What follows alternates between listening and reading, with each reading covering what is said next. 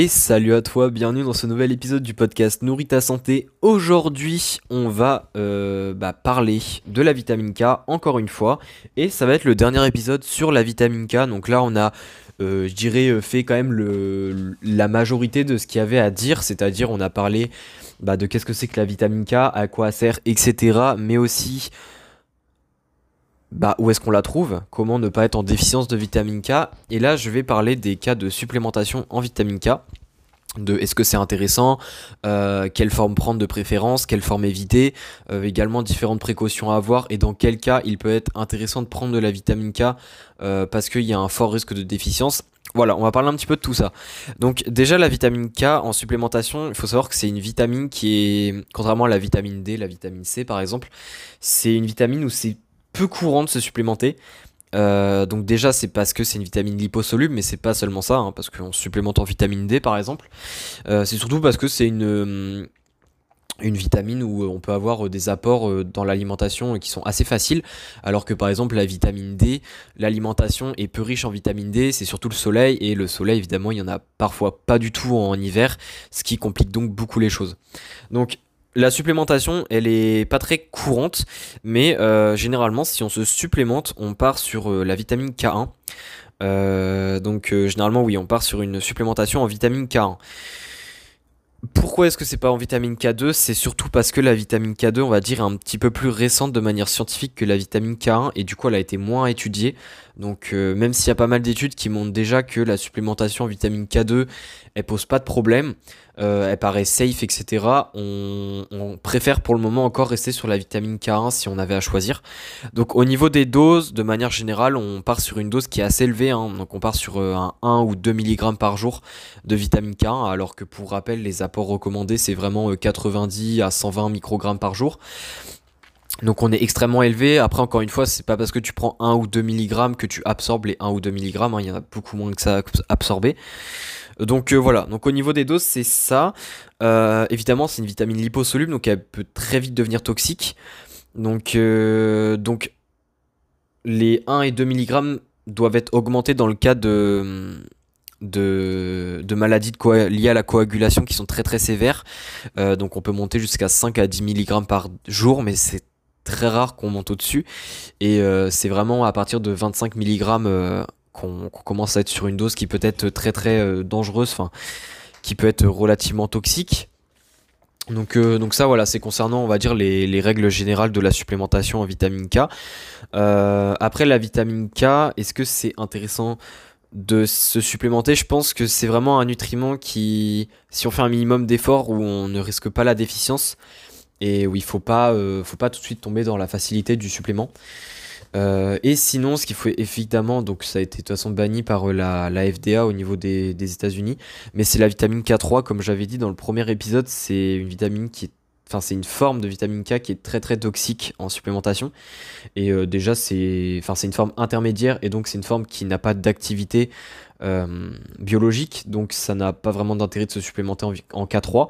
Et en plus, la K3, euh, elle est très toxique parce qu'elle interfère avec le glutathione, qui est l'un des antioxydants les plus importants du corps. Et elle a apparemment été prouvé, enfin, ça a été prouvé qu'elle a augmenté l'oxygène, donc la concentration d'oxygène. Euh, donc l'apport en oxygène plus précisément au niveau du foie.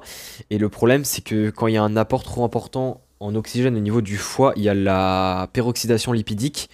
Euh, peroxydation des lipides qui se fait.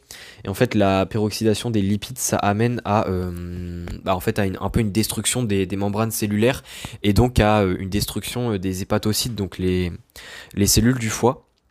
Et ça, ça peut très très vite mener à, des, à des maladies du foie, voire à des réactions allergiques, etc. Donc, donc voilà, c'est vraiment ça, il faut, absolument... Enfin, je pense que normalement on ne devrait pas en trouver, hein, parce que ça a été banni aux USA et en France, en France, je pense que tu trouves pas non plus, mais euh, c'est quand même euh, important de le savoir. On sait jamais. Euh, sinon, je vais te parler, j'ai pas vraiment d'autres choses à dire. Hein. Après, au niveau de l'intérêt de la supplémentation, ça revient aux différents rôles que je t'expliquais dans l'épisode 1, donc je vais pas me radoter. Mais sinon, dans le cas où, dans quel cas est-ce que la supplémentation peut être beaucoup plus étudiée, dans le sens où est-ce que bah, c'est peut-être pas une si mauvaise idée que ça pour toi. Euh, c'est parfois dans le cadre de, où tu utilises des antibiotiques pendant plus de 10 jours. Donc si tu as une utilisation chronique d'antibiotiques, ça peut être intéressant euh, de partir sur une supplémentation en vitamine K. Euh, après, encore une fois, hein, c'est pas parce qu'il y a un des critères que je te cite que, où tu, es dedans que tu dois tout de suite te supplémenter en vitamine K. D'abord, il faut que tu améliores l'alimentation. Et puis, avant de te supplémenter, il faut aussi que tu fasses des, euh, des analyses sanguines au niveau de la vitamine K. Donc, normalement, il y a, plusieurs tests hein, qui existent au niveau de la vitamine K pour la mesurer. On peut aussi bien euh, mesurer directement la, la phyloquinone. Hein. Après, le problème, c'est que la phyloquinone, euh, même si on euh, l'étudie à jeun, ça peut être influencé par les, taux de triglycérides sanguins. Donc, si tu as des taux de triglycérides sanguins qui sont pas très stables, ça peut impacter. Et puis, par exemple, le simple fait de boire de l'alcool la veille des, mesures de vitamine K1, ça influence les triglycérides et donc ça influence la mesure. Donc, c'est c'est pas forcément le plus conseillé. Euh, donc voilà, après sinon on peut aussi euh, mesurer l'ostéocalcine qui, est, qui est décarboxylée, qui peut être aussi un bon indicateur. Enfin bref, il y a, plusieurs manières de la mesurer, donc c'est toujours intéressant, enfin c'est toujours important de faire des, mesures, euh, des tests avant de se supplémenter en vitamine K. Sinon, à part les antibiotiques, il y a aussi, si on a des maladies au niveau du foie et au niveau de la bile notamment, donc s'il y a des mauvaises sécrétions de la bile, comme je l'ai dit dans l'épisode 2, hein, s'il n'y a pas de s'il a pas de bile de sécréter, on peut pas absorber correctement la vitamine K parce qu'elle a besoin de gras et elle a besoin de bile pour être pour être absorbée. Il y a aussi euh, bah, les, alimentations très très euh, pauvres en lipides ou alors euh, sinon si on prend des suppléments qui bloquent l'absorption des lipides, ça pareil, il faut faire très attention. Euh, et sinon, il y a d'autres médicaments aussi. Donc il y a, euh, bon, déjà j'ai dit maladie du foie, mais aussi maladie euh, au niveau des intestins. Hein. S'il y a, enfin, en règle générale, a une très mauvaise absorption, la vitamine K va, la vitamine K va poser problème. Et sinon, pour finir, il y a d'autres médicaments aussi qui peuvent poser problème avec des interactions. C'est la dilantine, par exemple. Il y a aussi l'orlista la, la et l'Olestra. Donc euh, ces différents médicaments-là, il faut... Enfin, si tu les prends, en fait, c'est vraiment un message d'alerte de comme quoi il faudrait peut-être faire euh, un, test au niveau de la vitamine K pour être sûr que tout va bien. Ça... Bah, c'est mieux de prévenir que de guérir, on va dire. Donc c'est toujours intéressant de faire attention à ça. Et sinon, euh, je pense avoir fait le tour au niveau de ça. Donc euh, l'épisode n'était pas forcément très très long. Hein. L'idée, c'est pas non plus de, radoter 40 000 choses.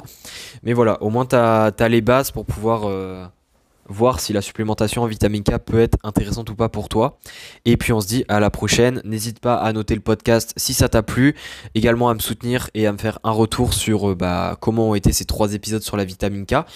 Et puis bah on se dit à la prochaine. Et si tu veux aller plus loin, il y a l'outil BDO dans la description du podcast. Allez, ciao